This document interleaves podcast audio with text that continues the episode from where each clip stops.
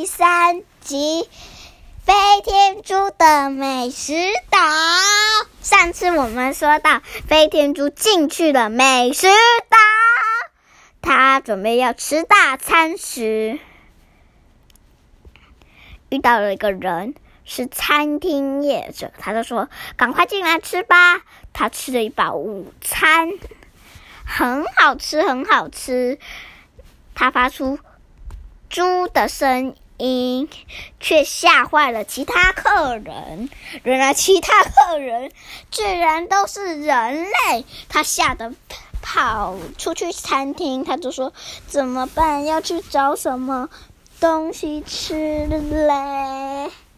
他已经好几天没吃东西了，他只好拿出他车上的、他飞机上面飞天机的上面的食物拿出来吃一口，好好吃哦！果然在家里的东西比较好吃。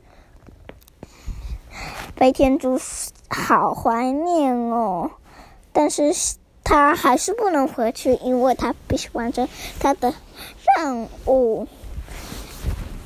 就是环游世界，他好想赶快环游世界玩，赶快回家。但是环游世界没有那么简单。他知道，他准备要去下一间餐厅时，他遇到一个人，这个人很恐怖，很恐怖，很恐怖哦。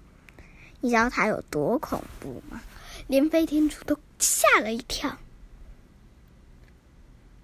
到底是什么呢？我说，到底是什么呢？我也不知道。哎，不对，是下回分解。